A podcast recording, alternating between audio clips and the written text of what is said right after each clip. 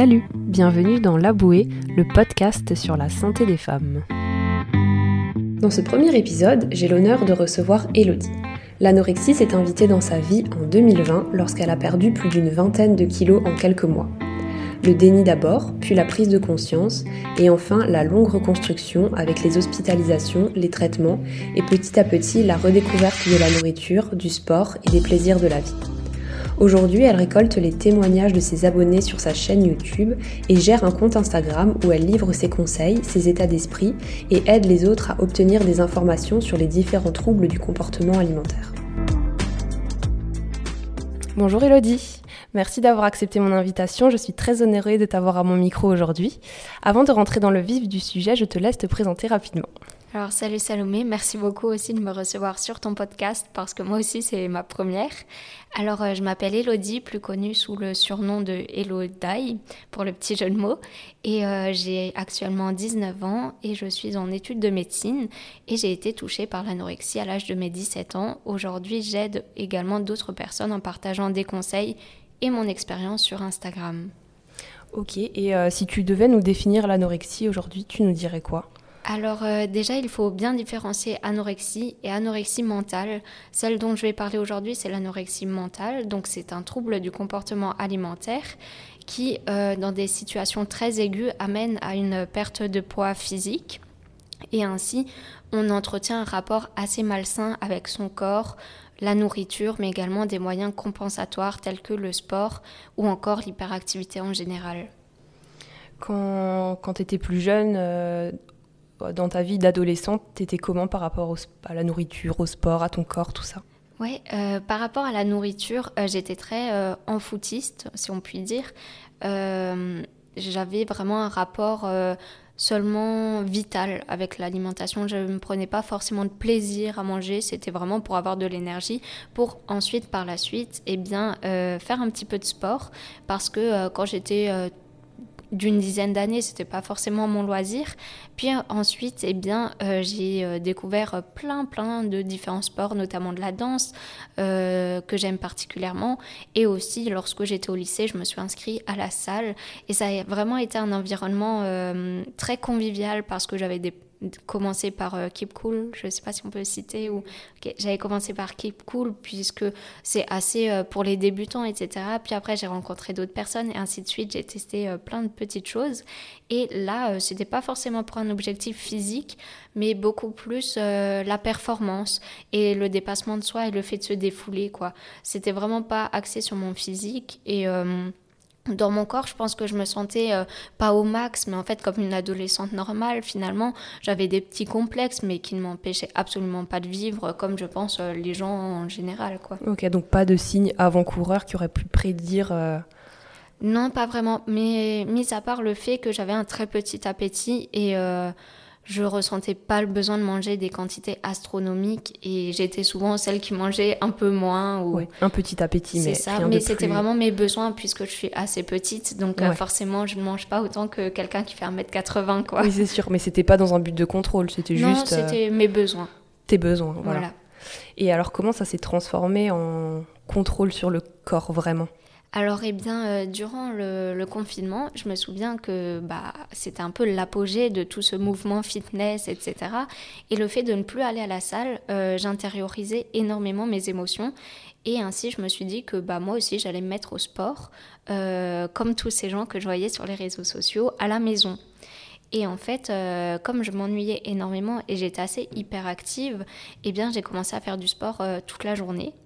Et euh, forcément, en faisant bah, beaucoup de sport, eh bien, euh, on perd du poids quand on mange pas assez à côté parce que tellement je faisais cette activité-là, eh bien, je ne prenais plus forcément le temps de manger.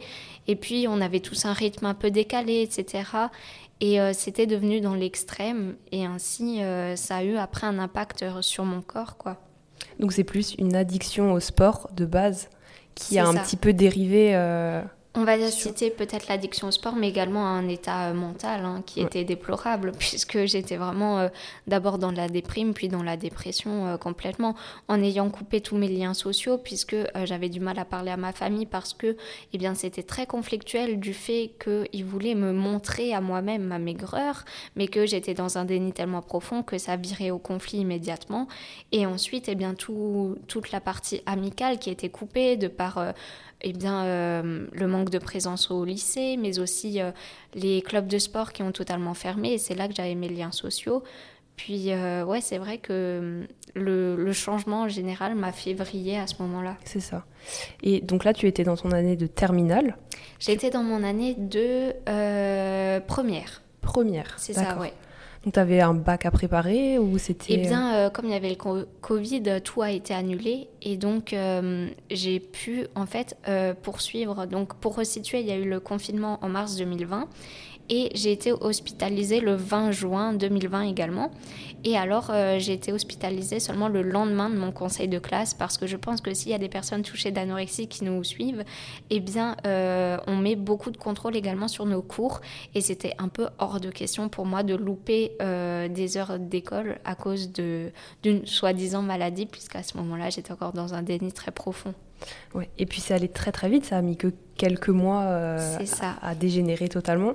Ben, on va dire que peut-être, je pense que avant le confinement, il y avait quand même des signes qui faisaient que je n'avais pas un rapport très sain avec le sport déjà, et euh, également l'alimentation. Euh, on ne pouvait pas faire autant de sport avec une si petite alimentation, et le fait peut-être de ne pas en avoir conscience, c'était aussi un signe prémonitoire d'une sorte de restriction en tout cas. L'image que tu avais euh, de toi en te voyant dans le miroir au fil des... Parce que comme c'est spectaculaire, j'imagine que le changement a été rapide. Et eh Comment tu te voyais toi? Ouais, bah en fait, euh, comme euh, c'était super rapide, puisqu'en deux mois j'ai perdu 20 kilos, même en un mois et demi finalement, parce qu'au début euh, c'était très léger. Et finalement, eh bien, je pense que je me voyais maigre, mais je voulais tellement me le cacher. Je mettais toujours des vêtements très amples pour euh, cacher au niveau les os de mes joues. Je mettais toujours mes cheveux devant. Quand j'envoyais des photos à des proches, euh, j'allais sur des applications pour me faire gonfler le visage, etc. Et euh, je me je me rendais pas compte en fait de ce qui m'arrivait. Au début, je cachais ça en disant que je n'allais plus à la salle de sport, donc j'avais perdu beaucoup de muscles et c'était à cause de ça. Ensuite, l'excuse c'était que bien euh, j'avais pas supporté ma pilule, du coup j'avais perdu un peu de poids, des choses comme ça. Vraiment tout le temps plein d'excuses et euh, à la fin, je me rendais vraiment compte que j'étais maigre. Et du coup, euh, lorsque le confinement a pris fin, euh, j'ai commencé mon compte Instagram comme ça et je disais euh, oui, donc suivez-moi, je vais prendre, je vais me transformer, je vais faire une prise de masse, etc. Alors qu'à 20 kilos, on ne fait pas une prise de masse, c'est de l'anorexie. Complètement l'opposé. Ouais. C'est ça. Mais donc toi, tu souffrais pas parce que dans l'imaginaire un peu collectif, on dit souvent, on parle de dysmorphophobie, je crois. Exactement, oui. Et ce serait se voir dans le miroir et se trouver encore trop grosse. C'est pas vraiment ton cas en fait. tu le voyais. En fait, euh, lorsque Elodie se regardait, oui, je me voyais maigre, mais quand euh, j'avais le filtre de la maladie, euh, je ne voyais que les endroits que j'aimais pas, et particulièrement les cuisses, et surtout le ventre. Et ça, je pense que c'est propre à énormément de personnes touchées de cette maladie. Et oui, on va dire que la dysmorphophobie était très localisée chez moi.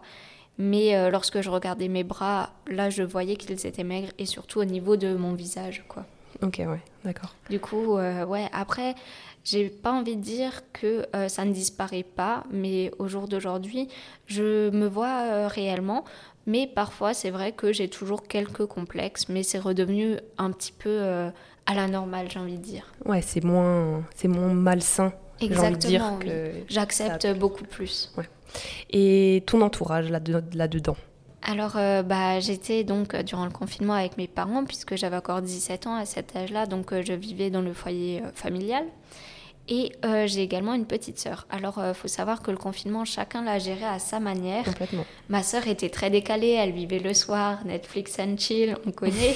on a tous fait comme on a pu. C'est ça, on a tout géré comme on pouvait. Et puis, mes parents, je pense que c'était tellement euh, aberrant ce qui était en train de se passer qu'ils ont fait un petit peu la technique de l'autruche. Et, euh, Et du coup, ils étaient également dans un déni et ainsi, eh bien, durant le confinement, ils ne se sont pas vraiment rendus compte de ce qui se passait. Et c'est à l'enterrement de mon grand-père, lorsque la famille s'est réunie, que euh, mon oncle et ma tante, qui ne m'avaient pas vue depuis eh bien, avant le confinement, euh, se sont, bah, ils m'ont comparé à la Elodie d'avant. Et là, ils ont clairement vu que quelque chose n'allait pas. Et ainsi, ils m'ont forcé euh, à aller chez le médecin. Et on était dans la salle d'attente, dans la salle d'attente tous ensemble à attendre le médecin. C'était assez folklorique. Mais euh, ouais, c'est aussi grâce à eux finalement que euh, bah, je suis encore là aujourd'hui. Quoi. Ouais, ils ont eu une prise de, enfin, ils ont eu la prise de conscience que tes parents n'ont pas forcément pu avoir parce que trop, euh, trop dedans peut-être ou, trop violent aussi peut-être. Et puis, ouais, je pense que ça a vraiment été traumatisant et peut-être le, fait d'être tellement désemparé, de voir son enfant comme ça, voilà, on, on, ne sait plus comment gérer et puis Ensuite, euh, il y a eu la phase de culpabilité aussi également. Et puis, je pense que c'est vraiment un événement à vivre euh, qu'on vit en famille finalement parce que ça ne touche pas que la personne, mais ça touche aussi et eh bien l'entourage. Oui, c'est très, c'est très familial comme, euh, comme maladie. c'est ça. Bah, c'est pour ça que lorsqu'on est mineur, eh bien, il y a des thérapies familiales ou lorsqu'on est en couple, on a des thérapies de couple pour aider les accompagnants à gérer la situation parce que très vite, ça vire au conflit. Ton rapport avec tes parents dans l'enfance, ça a été comment? Alors, euh, il faut savoir que souvent, l'anorexie, ça s'explique aussi de par le contexte familial. Et euh, la jeune fille a très souvent des rapports compliqués avec euh, donc, le parent du même sexe, donc la mère. Et c'est vrai que ça a pu être mon cas. Après, je ne reproche rien à personne. voilà, c'est la faute de personne. Et c'est simplement un un fait à prendre en compte parce que la relation peut être, euh, peut être pathologique, effectivement. De toute manière, tu nous expliqueras plus tard, mais j'imagine qu'il y a eu un travail psychologique autant que médical. Hein, eh bien, dans un premier temps, comme le corps était tellement euh, dans un danger vital, on prend le corps en priorité en, en main. Et ensuite, on attaque vraiment le côté euh, mental, puisque euh, c'est vraiment là que se situe le problème. Il faut savoir que la perte de poids, c'est simplement une conséquence de son anorexie et de, euh, de tous les comportements qu'on a mis en place. C'est ça, oui. Donc, après cette vertigineuse chute de mhm. poids, dans le déni total, ça. Il y a eu l'hospitalisation radicalement après. Tu as été prise en charge de quelle manière? Donc euh, c'était le 19 juin et euh, donc ma famille m'a obligée d'aller voir le médecin. Et euh, lorsque je suis arrivée là-bas, il m'a pesé, voyant que je faisais 20 kilos et que j'avais perdu un certain pourcentage de mon poids assez rapidement. J'avais tous les critères pour être hospitalisée d'office. Ainsi, j'ai dû être à l'hôpital, mais l'enterrement de mon grand-père était le lendemain, donc on a privilégié le fait d'y aller. Et ainsi, on a pris un rendez-vous pour le lundi pour euh, être dans un service de nutrition à euh, Haute-Pierre, donc à Strasbourg, parce que euh, mes parents habitent plus proche de Haguenau en Alsace, mais ils ne pouvaient pas prendre en charge ce type d'anorexie-là. À, à, ce stade-là, on avait mis le mot anorexie, mais pas anorexie mentale. Il faut savoir que anorexie, ça peut aussi catégoriser quelqu'un qui a un cancer ou ça désigne seulement une perte de poids. Et donc, euh, finalement, le lendemain, en préparant pour l'enterrement, euh, j'ai commencé à me coiffer. Et là, on a vu que je perdais mes cheveux. Et c'était la première fois. Comme quoi, on se rend compte que le corps est assez solide jusqu'à que le mental euh, tienne encore. Et puis là, on a cru eh bien, que j'avais un cancer. Et moi, j'en étais limite persuadée, quoi, parce que c'est l'anorexie. Je ne connaissais absolument pas cette maladie. Ou alors je la connaissais, je la connaissais pour les mannequins sur des podiums, etc. Les clichés standards. Exact. Celle qui se faisait vomir, toute maigre. Mm. Enfin, on connaît, quoi. Et euh, en voyant ça, euh, mon père, euh, donc j'ai fait une crise d'angoisse. Mon père m'a pris dans ses bras et m'a dit il faut y aller ce soir, quoi. On n'a plus le choix. Et donc dans ma tête, c'était non, non, moi je vais fuguer, je n'irai pas, hors de question, je ne suis pas malade. Et après l'enterrement, du coup, euh, on est allé dans la voiture et puis, euh, sans rien me dire, on est directement parti là-bas. Et à ce moment-là, euh, du coup, je suis rentrée juste pour faire un sac que j'ai fait pour un week-end, grand maximum, parce que pour moi, pour moi je n'étais pas malade. Néanmoins, en partant, j'ai quand même pris une bassine, je me souviens, parce que j'étais tellement mal que j'avais envie de vomir, quoi. Et j'étais en larmes et je me suis dit J'étais en larmes et mes parents me questionnaient, ils me disaient mais pourquoi tu pleures? Et je leur ai dit je sens que je reviendrai jamais en fait. Et à ce moment-là, je, je, me souviens que c'était un moment très compliqué. Mes parents étaient en pleurs et dans la voiture, il y avait même ma petite sœur. Et euh, mon, on, on a les appels euh, dans la voiture, c'est que tout le monde entend. Et là, ma tante m'appelle, enfin, appelle mon père, et du coup, c'était au parleur. Puis elle dit euh, Tu sais, mon oncle, il est très mal, il est très content que vous ayez à l'hôpital, etc.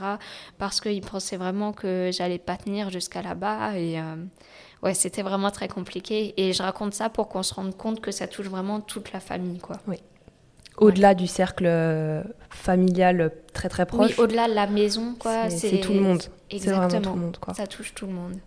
Et du coup, tu arrives à l'hôpital C'est ça, donc j'arrive à Haute-Pierre, à l'hôpital, aux urgences pédiatriques. Comme j'étais encore mineure, c'était très pratique.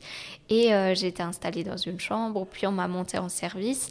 Et là, euh, donc je devais rester à jeun pour les examens et ça m'a arrangé particulièrement puisque eh bien, euh, je pouvais plus faire de sport autant que je voulais, donc forcément j'allais compenser en, en, mangeant moins finalement. Et, et du coup, euh, j'ai obligé ma mère, euh, qui, qui m'accompagnait les premiers jours, à sortir devant l'hôpital, à faire je ne sais pas combien de pas. Et euh, comme j'étais à jeun, puisque on faisait des examens pour savoir ce qui m'arrivait, puisque quand on a fait des, des prises de sang, bah, rien n'allait, j'avais, j'étais carencée de partout. Du coup, j'étais déjà perfusée en intraveineux, etc., de plein de choses, je me souviens plus vraiment. On prenait les constantes toutes les heures, même la nuit. C'était assez Et moi qui n'ai jamais été à l'hôpital, j'avais peut-être fait une prise de sang dans mon enfance, c'est tout pour savoir mon groupe sanguin. C'était vraiment très marquant et euh, les médecins s'inquiétaient énormément. Puis ils avaient trouvé que j'avais trop de fer dans le sang, donc peut-être que ça venait de ça. J'ai fait plein d'IRM, etc. Et c'est avéré que j'avais même des trous dans le cerveau parce que, bah, à cause du manque d'alimentation. Et finalement, j'ai rencontré une infirmière qui m'a euh, fait prendre conscience en fait de ce que j'avais, qui m'a dit euh, les gens comme toi, je sais ce qu'ils ont. Et au début, quand je, l'ai rencontrée, je me suis dit mais c'est quoi cette folle quoi? Enfin, qu'est-ce qu'elle me veut?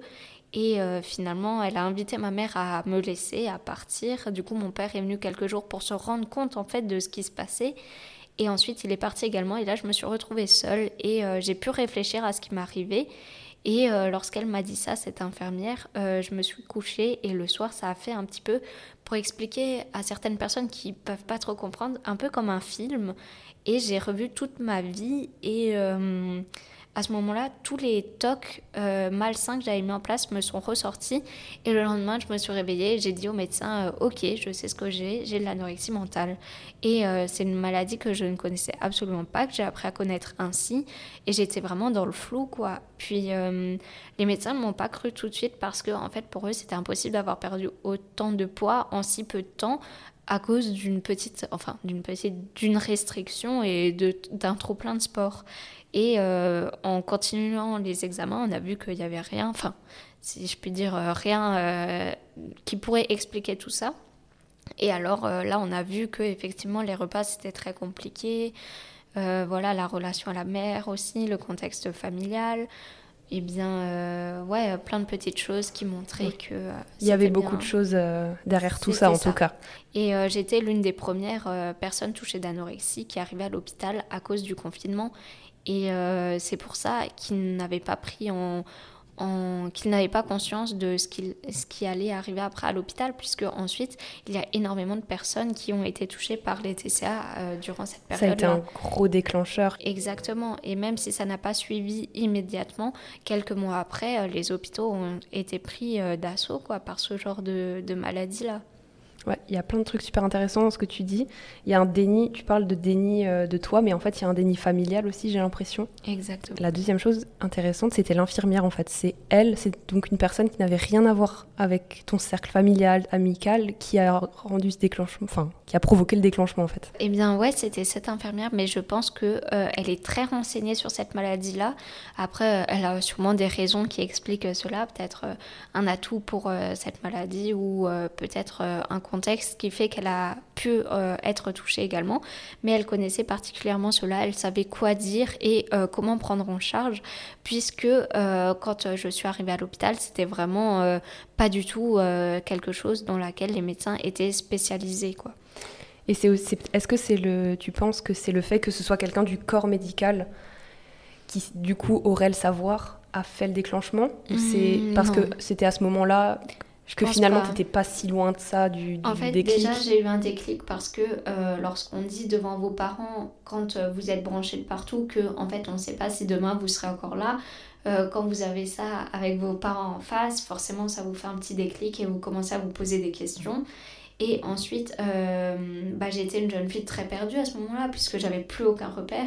Et euh, le fait de voir quelqu'un qui un petit peu euh, reprenait les rênes pour moi, ça m'a fait énormément de bien. Et il fallait vraiment que je me fie à quelqu'un qui, qui, comment dire, qui pensait qui reprenait le contrôle en fait tout simplement à ma place. que toi t'avais complètement perdu c'est ça bah là je, je, gère euh, non non je, je, je, ne gérais plus rien hein, effectivement. Et puis euh, cette infirmière ensuite est partie en vacances. Et donc à l'hôpital j'étais un petit peu perdue et personne n'avait ça. J'étais la seule du service. Et les infirmières me disaient que euh, je souffrais d'anorexie, mais pas comme celle qu'elles connaissent d'habitude, parce que c'est une maladie qui est très rejetée à l'hôpital, puisque les patients n'acceptent pas le soin qu'on leur donne. Du coup, les soignants sont très euh, euh, repoussés par cette maladie. Ils ne veulent pas s'occuper des patients qui souffrent de ça. Et ils m'ont dit très clairement, je me souviens d'une infirmière qui me disait eh bien, je déteste m'occuper des personnes touchées d'anorexie, mais toi, ça va. Parce que l'anorexie était différente et j'étais ouverte aux soins qu'on m'apportait finalement. Ouais, c'est ça, peut-être ta particularité, c'est que tu as peut-être repris le dessus très rapidement, aussi vite que tu l'as perdu peut-être. En fait, ce qui m'a permis de guérir et d'accepter de manger tout de suite tous mes plateaux, d'avoir la sonde, d'avoir les compléments, d'avoir des calories à l'extrême par jour, un gavage clairement parce qu'en fait c'était soit on sauvait le corps entier et on détruisait l'estomac un petit peu quoi, soit euh, c'était fini donc euh, il fallait manger et ce qui m'a permis de faire tout ça c'était en fait comprendre comprendre ce qui m'arrivait, mettre un, donner un sens à tout ça et ainsi éliminer un peu la peur que j'avais euh, accumulée. Ouais, ah, c'est impressionnant. Et euh, du coup, est-ce que tu peux un petit peu euh, expliquer le parcours de soins que mhm. toi tu as eu et euh, ouais, comment ça se passe? Eh bien, du coup, je parlais de tous les examens que j'ai eus. Ensuite, on a posé le diagnostic. Et à ce moment-là, eh bien, je suis restée un mois dans cet hôpital pour soigner tout ce qui était physiologique, si je puis dire. Hein. Physique, voilà physique. Et euh, donc euh, j'ai eu aussi des psychologues qui sont venus, psychiatres, mais rien de plus poussé que ça. C'était une fois par semaine, de temps en temps. Et également une diététicienne, mais qui n'était pas spécialisée dans les TCA, qui était euh, vraiment à côté de la plaque en fait parce que ça n'a rien à voir avec une nutrition qu'on donnerait à par exemple des patients en chirurgie viscérale ou quoi, ça n'a aucun rapport.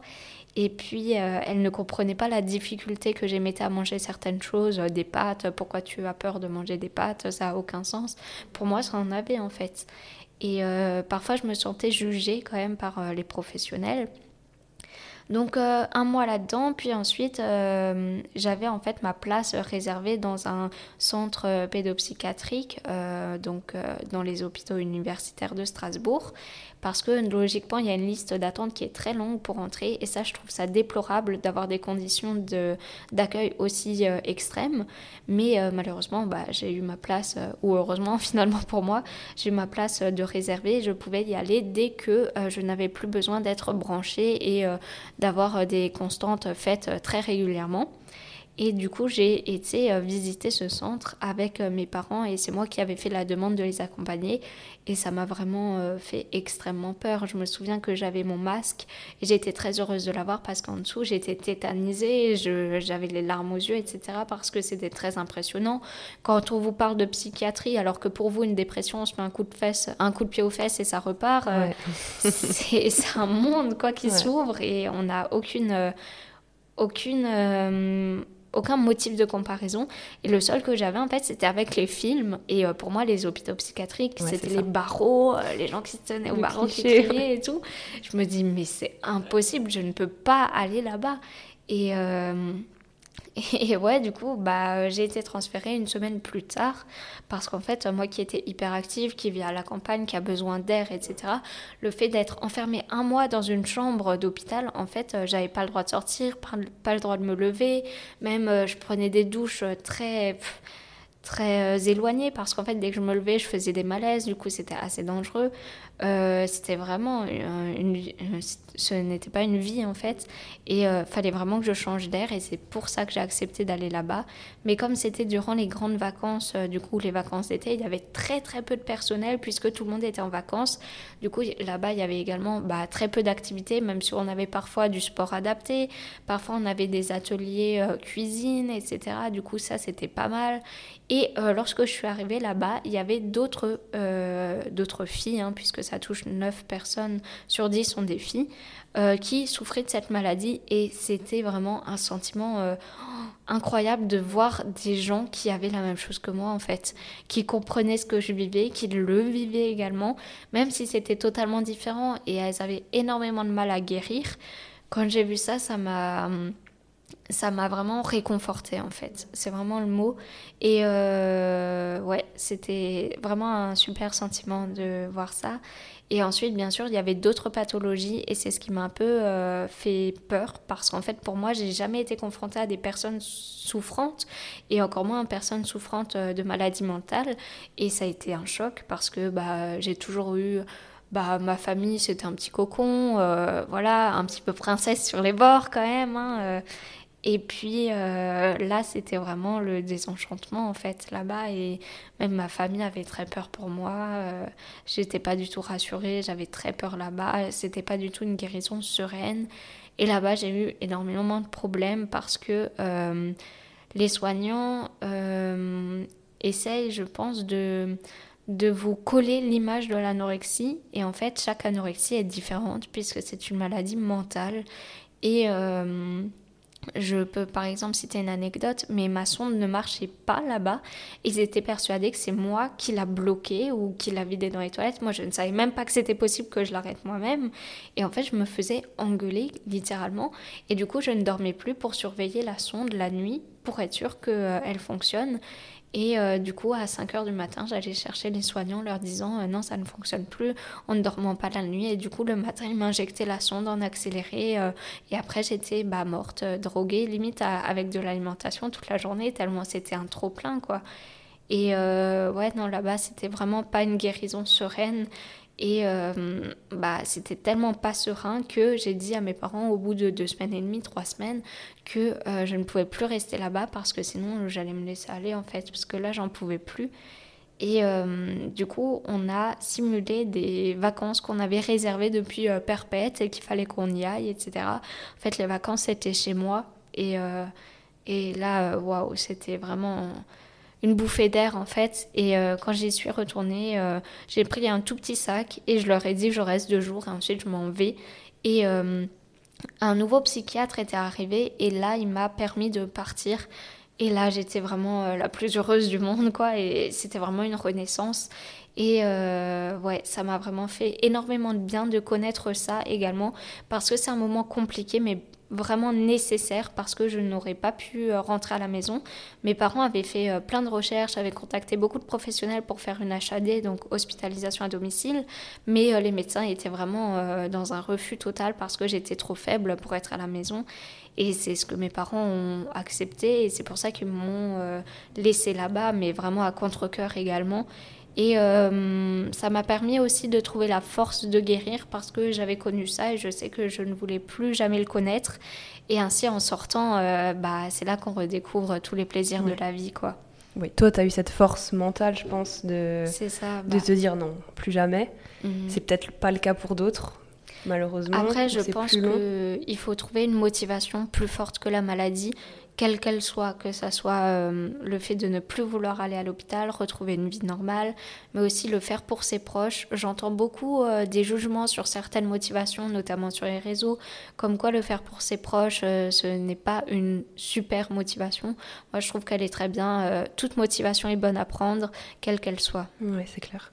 Et donc pendant cette période très compliquée, tu as pris un petit peu de poids, tu reprenais alors, euh, en fait, dès que j'ai compris, euh, j'ai vraiment tout fait pour reprendre parce que j'ai compris que la clé de la prison dans laquelle je m'étais mise, eh bien, c'était reprendre du poids. Et pour ça, il n'y avait pas 36 solutions. Malheureusement, il n'y avait pas de pilule magique.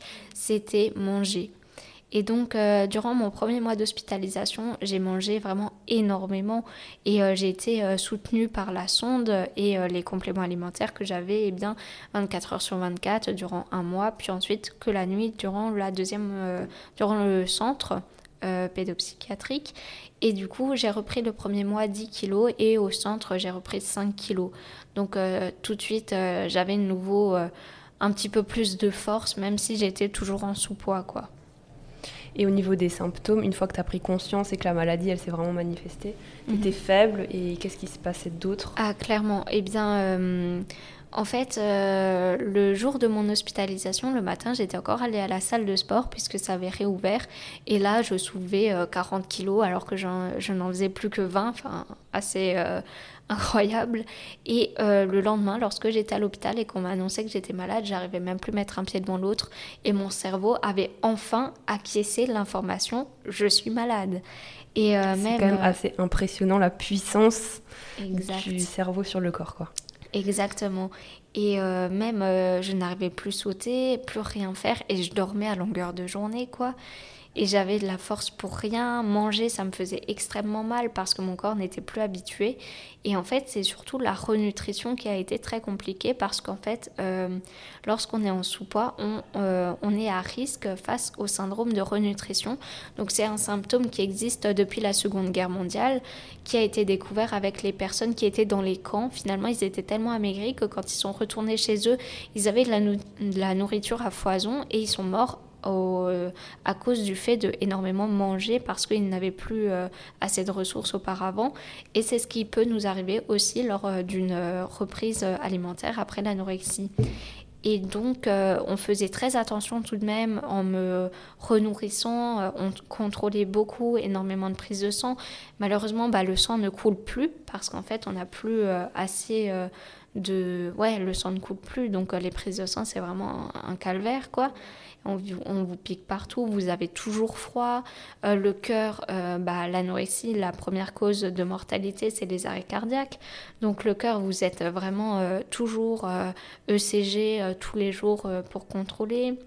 Après, bah, les organes hein, en pâtissent énormément, que ce soit le foie bah, qui traite toute la nourriture et euh, les reins aussi. Mais ce qui m'a beaucoup aidé, euh, j'ai fait euh, des épisodes de potomanie. Donc, c'est en fait boire énormément d'eau pour en fait bah, ne pas manger. quoi. au lieu de manger, quand tu as faim, tu bois de l'eau. C'est un peu la technique. quoi mauvaise technique, hein, je tiens à préciser quand même, mais ça m'a permis de sauver un petit peu mes reins l'avantage, si on peut dire ça. Voilà, on va dire que dans le malheur, j'ai eu quand même eu un peu de chance, quoi. Et puis, euh, ouais, en fait, euh, c'est vraiment énormément de, de conséquences d'une toute petite restriction. Au début, on arrête euh, le petit-déj, puis le goûter, et des petites choses comme ça. On le réduit aussi, et ça a énormément de conséquences sur le corps. L'arrêt des règles également, l'aménorrhée. C'est ce que j'allais te demander. Donc, euh, eh bien, le calcium ne se fixe plus, vu qu'il n'y a plus d'hormones bah, sur les os. Donc, euh, des, euh, une fragilité osseuse également. Et, in fine, ouais, une, un arrêt de tout le corps, en fait. Ouais, et du coup, du coup très très long avant de pouvoir bah, de pouvoir récupérer tout ça, j'imagine. Ah bah clairement. Euh, là déjà, le capital osseux, il faut des années avant de le retrouver. J'ai mis deux mois à tomber malade, mais là, au bout de deux ans, j'ai encore des conséquences de tout ça. Et c'est ce qu'il faut se rendre compte aussi. Il y a des personnes qui se disent euh, dans... Euh, qui ne veulent pas se rendre compte de leur maladie, qu'ils ne veulent pas être malades sous prétexte que eh bien ils n'ont pas euh, un poids assez bas etc mais en fait il faut se dire que plus on est en chute libre plus la remontée est difficile. Donc euh, éviter de descendre trop bas quoi. C'est ça donc après le centre pédopsychiatrique, le retour à la maison. C'est ça. Donc en fait, une de mes motivations également a été ma rentrée en terminale parce que euh, les cours, je mettais beaucoup de contrôle dessus toujours parce que même si mon corps était en train de guérir, euh, j'avais toujours des tics assez euh, de contrôle quoi. Et euh, c'était impossible pour moi de la louper, donc j'ai tout fait pour sortir avant. Je suis sortie une semaine avant de ma rentrée de terminale. Et là, on est un peu parti en vacances avec mes parents, voir un peu autre chose. Donc, euh, dans le sud de la France, euh, ça nous a fait un peu du bien à tous de se retrouver ensemble. Et ensuite, ma maman avait déjà contacté plusieurs professionnels pour me suivre et on a rencontré une diététicienne qui est également euh, médecin généraliste et qui est spécialisée dans les TCA. Donc vraiment un combo parfait puisque le suivi généralement c'est un médecin généraliste, une diététicienne et un psychiatre. Sauf que là, elle, elle faisait le tout et du coup elle était juste à côté de mon lycée, c'était super pratique. En 45 minutes, un rendez-vous, t'avais tout fait et t'avais pas besoin d'aller à droite à gauche, même si au début j'allais une fois par semaine à Strasbourg toujours pour euh, contrôler chez le psychiatre, euh, voir un peu les constantes, etc. Mais c'était pas un hôpital de jour, c'était juste euh, un contrôle, quoi.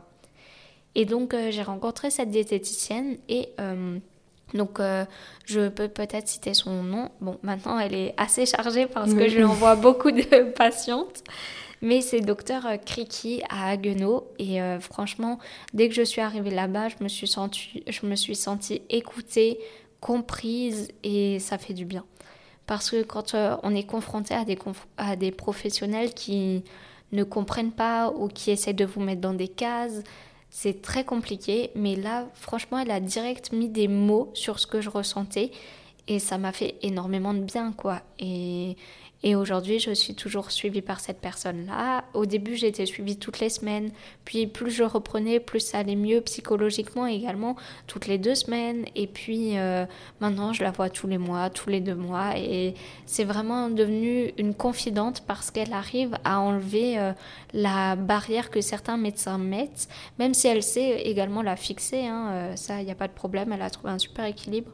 Mais elle vous parle d'égal à égal. Il n'y a pas cette hiérarchie entre médecin et patient, ce paternalisme tellement malsain. Et euh, ça fait du bien, ouais. Bah, c'est clair, après toute cette violence à l'hôpital et... C'est clair. Après, je sais que euh, à ce moment-là, les mots crus que certains ont pu avoir, euh, c'était c'était pas plus mal également parce que ça m'a fait prendre conscience de mon état que je, que je ne voyais pas forcément au début. Oui, ça a mis des électrochocs, c'est sûr. Exactement. Mais peut-être qu'ils auraient pu être un petit peu plus modérés, quoi. C'est ça. Après, je pense que euh, lorsqu'on est si faible, on prend peut-être trop de choses à cœur parce qu'on n'a pas de recul sur le moment T et on est tellement perdu, on ne se rend pas compte de ce qui arrive. Donc la moindre petite chose peut être un pic, malheureusement aussi. Ouais. Et euh, parallèlement, donc ce médecin qui t'a pas mal, euh, qui a l'air d'avoir joué un grand rôle, il y a eu un psy aussi à côté ou non, pas du tout. Euh, bah, en fait, elle a euh, suffi à. C'est ça. elle a été euh, multifonction. Et puis, bah, je lui raconte ce qui ne va pas. On essaye de chercher des solutions ensemble. Et puis, ce qu'elle faisait aussi, c'est de l'hypnose de pleine conscience ou méditation de pleine conscience, quelque chose comme ça. Je n'ai plus le terme exact. Mais du coup, vous êtes allongé sur un canapé, puis elle vous emmène par la parole et une petite musique. Donc vous fermez les yeux et vous allez dans un jardin. Euh, et là, il se passe plein de belles choses. Mais euh, je ne veux pas spoiler non plus. mais euh, ça fait vraiment du bien. Et puis c'est un moment où eh bien, on lâche le contrôle justement. Et, et Ce contrôle tellement omniprésent dans cette maladie. Exact, ouais. Bah, c'est un peu la cause de toutes ces conséquences. Si tu devais me donner ta bouée, la bouée qui t'a permis de t'en sortir, ou plusieurs d'ailleurs, Qu'est-ce que tu me dirais? Déjà, euh, parler, en parler à des professionnels. Ensuite, trouver une motivation plus forte que la maladie. Et ouais, je pense que c'est les choses qui m'ont le plus aidé, quoi. Ces deux choses-là. Tu as parlé avant euh, dans l'hôpital euh, des autres où tu t'es rendu compte que bah, il y en avait d'autres mhm. et que c'est ça, enfin ça t'avait fait du bien. Est-ce que c'était ça qui t'a donné l'idée de continuer sur YouTube à faire des interviews, tout ça? Ça a été à ce moment-là ou c'était plus tard? Alors en fait, euh, donc le compte d'abord c'était un compte euh, limite tourné vers le sport, le fitness. Et euh, lorsque j'étais hospitalisée, eh bien j'ai révélé ça sur ce compte-là qui était de base privé, où il y avait surtout des proches, enfin par proches j'entends des gens que je connaissais depuis ma scolarité, etc. Et je mettais sur mon compte ce qui m'arrivait parce qu'en fait c'était trop compliqué pour moi de euh, leur dire euh, en privé lorsqu'ils venaient me demander euh, eh bien qu'est-ce qui m'arrivait. Je leur renvoyais ce compte-là et ça me permettait de dépersonnaliser un peu ce qui m'arrivait et ça m'a fait énormément de bien de leur présenter les choses comme ça. Puis le compte a évolué et en fait je l'ai transformé en compte dédié à ce sujet-là parce que c'est quelque chose que j'aurais énormément voulu avoir durant ma maladie et euh, que je n'ai pas eu parce que je, n'avais aucune connaissance des comptes recovery. Et si j'avais pu avoir ce compte, ça m'aurait énormément aidé. Et voilà, c'est la raison du pourquoi du comment en fait. Donc ça fait quand même partie de tes bouées aussi. oui, bah ton compte Instagram, il est important. c'est ça. Et là, bah je rencontre les filles que je peux euh, en Alsace qui vivent ici et bah justement celles qui sont assez excentrées, qui n'ont aucun moyen de se mettre en relation avec d'autres personnes qui ont ça, parce qu'il y a énormément de régions, notamment l'Alsace, qui sont dépourvues de centres spécialisés et ça c'est déplorable et à revoir euh, dans l'immédiat vraiment. Mais euh, les réseaux sociaux, ça permet de se connecter à des gens qui sont loin, mais qui pourtant, euh, grâce au téléphone, peuvent être proches de nous et avec qui on peut échanger et se soutenir mutuellement. Mmh, bah, on se rend compte de ça quand on, quand on est sur ton compte, c'est qu'en fait, il y a une vraie communauté exact, autour de ça. Et je pense que c'est de l'or pour quelqu'un qui est tout seul à l'autre bout de la France, sans centre. C'est ça. Et même si euh, parfois on tombe sur des, professionnels qui ne sont pas formés, alors euh, on, on, se sent mal face à eux. Puis nos parents qui ne comprennent pas si on est dans la maison familiale, ou alors un conjoint ou des amis qui sont en retrait à cause de ça. Et euh, le fait de se sentir euh, entouré par d'autres personnes sur les réseaux, je pense que ça profite à énormément de monde. Et tu parlais de communauté, et je pense que c'est un terme à dissocier de, euh, des comptes pro-anorexie que je euh, considère plutôt de sectes en fait, et qui sont vraiment, vraiment à fuir. Et ça, je pense qu'il y a plusieurs red flags à mettre en place pour se dire non, ce compte n'est pas bénéfique pour moi. Et je pense que même parfois le mien, il peut y avoir des choses qui nous trigger warning un peu. Et si c'est le cas, on bloque la personne, on la supprime et on s'enfuit des réseaux en fait. On privilégie vraiment sa santé mentale. Bah, c'est bien que tu en parles parce que c'est ce que je voulais dire. Justement, il, y il y a le revers de la médaille, il y a la communauté. Et en fait, euh, de l'autre côté, il y a des comptes bah, dangereux, il hein, faut dire ce qui est. Mm. C'est ça, bah, choisir les mauvais, les mauvais chemins, les mauvaises directions et on, tombe vite sur ce genre de personnes et ça, c'est assez aberrant. C'est ça. Et alors aujourd'hui, tu en es où? Alors aujourd'hui, eh bien, tout ça, ça a commencé en première. Maintenant, je suis en deuxième année de médecine, donc euh, ça a un peu de changé. oui. J'ai quitté eh bien, euh, tout l'environnement dans lequel je suis tombée malade parce que pour moi, on ne peut pas guérir là où on est tombé malade. Après, c'est peut-être personnel à moi-même, mais euh, c'est quelque chose que je conseille énormément. Et puis, euh, l'anorexie, ça s'accompagne aussi du fait de ne pas vouloir grandir parfois. C'est pas forcément quelque chose qui m'a touchée, mais je préfère le mentionner. Et ainsi, en rentrant dans les études supérieures, en reprenant du poids, en ayant des formes plus féminines, ça m'a aidé à quitter tout ça. Aujourd'hui, par contre, j'ai encore des conséquences euh, du fait de l'aménorrhée qui me touche encore, mais on soupçonne aussi des antécédents que j'ai pu avoir avant l'anorexie qui pourraient expliquer euh, la longueur de celle-ci. Et euh, mon rapport au sport, eh bien, euh, il est totalement sain puisque je le fais vraiment par plaisir. Euh, je ne m'oblige pas à en faire. Là, ça fait plusieurs mois que je n'en fais plus parce que déjà à cause des études et aussi l'été qui est passé par là, donc aller à droite à gauche, les déménagements et tout ça, c'est déjà assez sportif. Et puis la nourriture, par contre, ça, ce n'est pas revenu euh, comme avant la maladie parce qu'en fait je, prends beaucoup plus de plaisir à manger. Maintenant quand je vais au restaurant euh, j'aime bien euh, sentir les saveurs, je prends vraiment du plaisir à me cuisiner chez moi. Tu dirais que c'est mieux alors? Ouais, mieux, ça m'a fait vraiment relativiser et, et, avoir un plaisir peut-être manger positif euh, c'est bien, euh, continue comme ça, etc. Donc forcément, ça devient quelque chose de positif. Et puis, euh, ça a également changé mon rapport au corps, puisque maintenant, je suis beaucoup plus dans l'acceptation. Et je suis beaucoup moins exigeante envers moi-même on parle beaucoup du mouvement body positive sur les réseaux. C'est exactement ce que ça m'évoquait à la minute où tu en parlais, tu voilà. Et je suis pas forcément pour ce mouvement. Mm. Je suis beaucoup plus dans le mouvement body neutrality qui consiste en fait à ne pas émettre de jugement sur soi-même. On a un corps, c'est comme ça, c'est ok. Euh, si on reprend du poids, bah c'est ok, on change de vêtements. En fait, quand on change de pointure, on n'en pleure pas. Donc pourquoi on changerait pour euh, le jean euh, Totalement. Voilà. Totalement. Bah, merci beaucoup en tout cas pour tout ça. Est-ce que tu auras encore un dernier truc à dire, un message à passer? Eh bien, euh, aujourd'hui, je voulais aussi dire que tout ça, euh, eh bien, ça m'a apporté aussi le fait de voir les petits bonheurs de la vie, en fait, ceux dont on se, ceux, pardon, dont on se rend pas forcément compte lorsqu'on n'a pas été malade. Et euh, finalement, avec du recul, on tire le positif de cette épreuve. Et puis, je pense que si on a eu la force de tomber malade, c'est qu'on a la force de guérir. Et puis, euh, je terminerai sur ça, voilà. C'est super. Merci pour euh, ce super message. Je te souhaite plein de bonnes choses pour la suite et Merci beaucoup. à bientôt. À bientôt, salut. Voilà, c'est déjà la fin de ce premier épisode. Merci d'avoir écouté jusqu'au bout et merci encore à Elodie de m'avoir fait confiance et d'avoir accepté de me témoigner son histoire. Vous trouverez le lien de ses réseaux sociaux sous la description de l'épisode ainsi que sur la page Instagram du podcast. À très vite!